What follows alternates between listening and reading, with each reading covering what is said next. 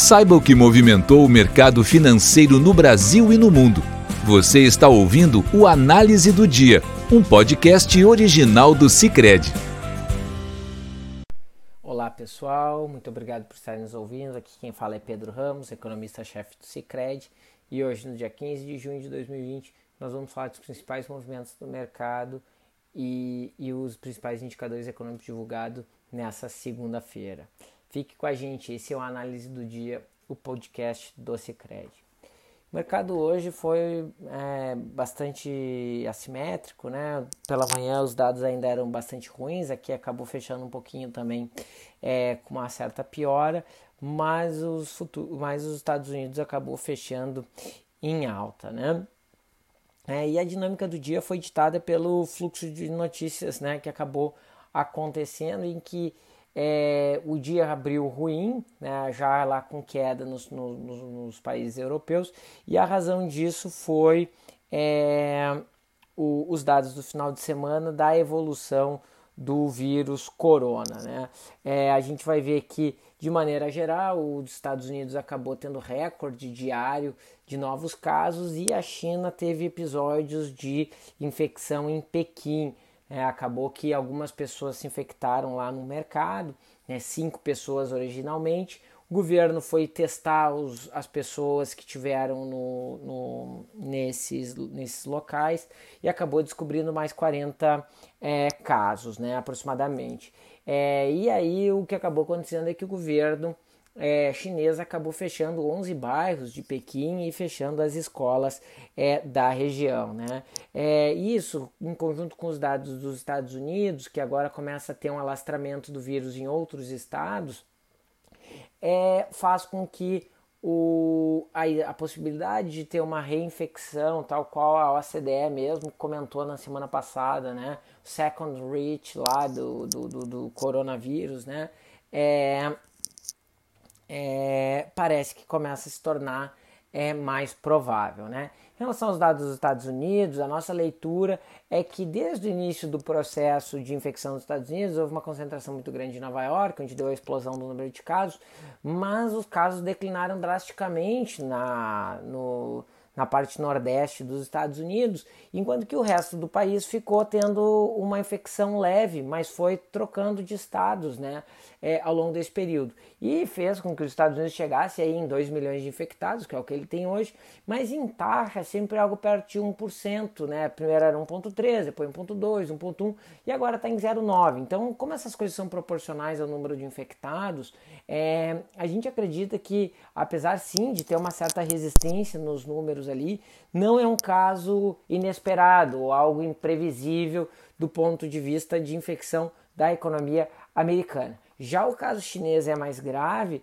porque a China já vinha com uma reabertura e esse processo recente agora de, de abertura dos mercados, né, contavam com que a China estivesse livre do vírus, né, algo que não foi bem assim e, né, e acabar fechando uma cidade, né, pode ser pouco, mas daqui um pouco, se isso se alastra para outros locais, pode ser que a gente veja um novo fechamento aí da segunda maior economia do mundo. Né? E isso acabou deixando os mercados um pouco mais preocupados, embora pelo governo chinês a história é um pouco.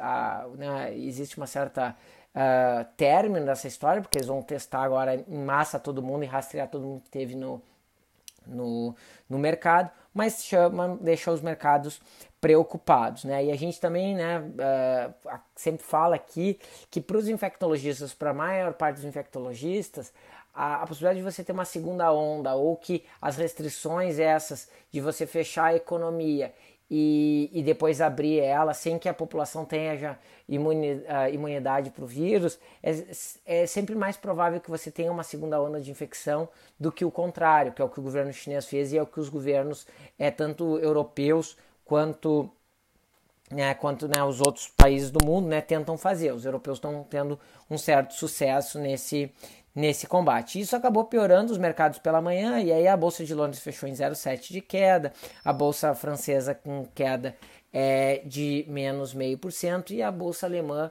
em menos 0,3. Né? É, além disso, né, durante o início da manhã a gente vai ver que aqui no Brasil né, a notícia né, do, do, do, final de semana de que o secretário do Tesouro, Mansueto de Almeida, é, deixaria a, o cargo, é, também piorou o, o, o ambiente no mercado logo no início, porque ele foi não, um dos grandes defensores do ajuste fiscal, inclusive teve planos é, com o seu nome, é, o Plano Mansueto, que ajudava a reestruturar a, o pacto federativo né, entre estados e municípios, né, tentando reestabelecer né, as condições fiscais nos estados, mas também modificando a relação do governo federal com os entes federativos. Então, medidas muito boas do ponto de vista do, do, do controle, muitas delas vieram do, do, do, do Mansueto. Então, não há dúvidas que é uma perda bastante grande por parte do governo a saída dele, que foi para a iniciativa é, privada, ou irá né, para a iniciativa privada, conforme as notícias que estão aí na, na imprensa. O seu substituto acabou ao longo do dia sendo anunciado e melhorou os ânimos do mercado. Né? O, o, o contratado, né, o, o, substituto, que vai passar ainda por um período de transição em conjunto com o Mansueto, é o Bruno Funchal, que é o atual secretário do, de é, do, do, do, Espírito Santo e que é um, pouco, um dos poucos estados que tiveram nota A na classificação de risco por parte do Tesouro Nacional. Né? Além disso, ele, além desse sucesso sendo secretário de Estado, né, com uma visão né, austera e do, do, da condição da política fiscal no, no Estado, ele também né, tem um currículo bastante invejável. Né? Ele é economista formado pela Universidade Federal Fluminense, é doutor pela FGV, é, e tem pós-doutorado pelo IMPA, né, que é o principal instituto aí de, de, de matemática aplicada do, do, do, Brasil, que tem né, um dos melhores desempenhos né, acadêmicos aí do, do, do de, falando de todas as linhas de pesquisas que tem no Brasil, né, o IMPA consegue ter um destaque bastante grande. Né? Então, ele, ele deve ser o, o futuro secretário, né? já, já foi é, comunicado que deve ser, em algum momento, né, depois da saída do Mansueto, ele deve ingressar. Né? E isso acabou virando né, o mercado ao longo do dia e melhorando o ambiente é, econômico. Além disso, o Fed né, acabou é, anunciando que vai comprar títulos corporativos, né, é, específicos no caso, e isso, isso também ajudou a melhorar o ambiente de mercado, né, mostrando que é, na medida que uh, novas notícias é, surjam ruins da evolução do vírus corona, o Fed está preparado para agir injetando mais liquidez e podendo né, ser, né, sempre ser um suporte que a economia não só americana como global também acaba contando, né? Por enquanto o, o Banco Central não fala mais em volumes porque eles estão meio livres, né? Para comprar quanto for necessário, que eles dizem isso, né? eles compram os títulos tanto quanto for necessário para trazer a funcionalidade do, daquele mercado. Né? Então, diferentemente do Banco Central Europeu, que sempre anuncia um orçamento, a partir dessa crise o Fed começou a ter esse comportamento de dizer, eu não vou dizer quanto, qual é o montante, eu vou simplesmente comprar né? e depois eu vou dizer quanto que eu comprei. Tá? É, então isso acabou revertendo o humor do mercado e fez os, os, os dados, é, no, os mercados, desculpa, nos Estados Unidos fecharem em alta de 0,7 o Dow Jones, 0,8 o S&P e o Nasdaq, né, que sempre desponta um pouquinho mais que os outros índices, subiu 1,4%. Né? É, aqui o real acabou seguindo essa, essa piora, assim como a nossa bolsa, e acabou fechando em alta de 2,1% em R$ 5,16 e a bolsa acabou fechando no negativo em função aí desse pessimismo, essa, esse pessimismo tanto sobre a possibilidade de haver uma segunda onda de infecção, quanto pela saída do atual secretário do Tesouro. Outras notícias que nós também acreditamos que tiveram impactos relevantes, é, assim, em mercados específicos, foi a notícia de que o governo americano é, tá, vai permitir que as empresas americanas trabalhem junto com a Huawei, é, a chinesa, uh, no desenvolvimento das redes 5G, né? Algo que pelos aqueles tratados lá e pelaquela lista negra criada anteriormente, né, as empresas americanas não poderiam. E isso era uma das travas, inclusive, da briga entre China e Estados Unidos, envolvia a questão da rede 5G. E se isso for verdade, se realmente isso acontecer conforme foi noticiado, é uma notícia muito boa, é tanto para as empresas americanas que vão dispor é, de tecnologias boas para poderem trabalhar, quanto do ponto de vista dos negócios das empresas chinesas que vão ter um bom cliente para é, vender. Então, uma notícia também muito boa e ajudou a puxar principalmente o setor de tecnologia nos Estados Unidos. Ah, em relação à nossa curva de juros aqui, ela fechou com uma pequena quedinha entre menos 10 e menos 5 pontos base na parte curta. Né? Os juros para um ano fechou em 2,51, um pouquinho abaixo dos 2,55 é, da sexta-feira. E a curva longa acabou subindo um pouquinho, saindo de 7,50 e indo para 7,55. Então, com um dia de poucas oscilações, com o curtinho caindo um pouquinho mais na proximidade aí da próxima reunião do Copom, que o mercado espera 0,75 de queda.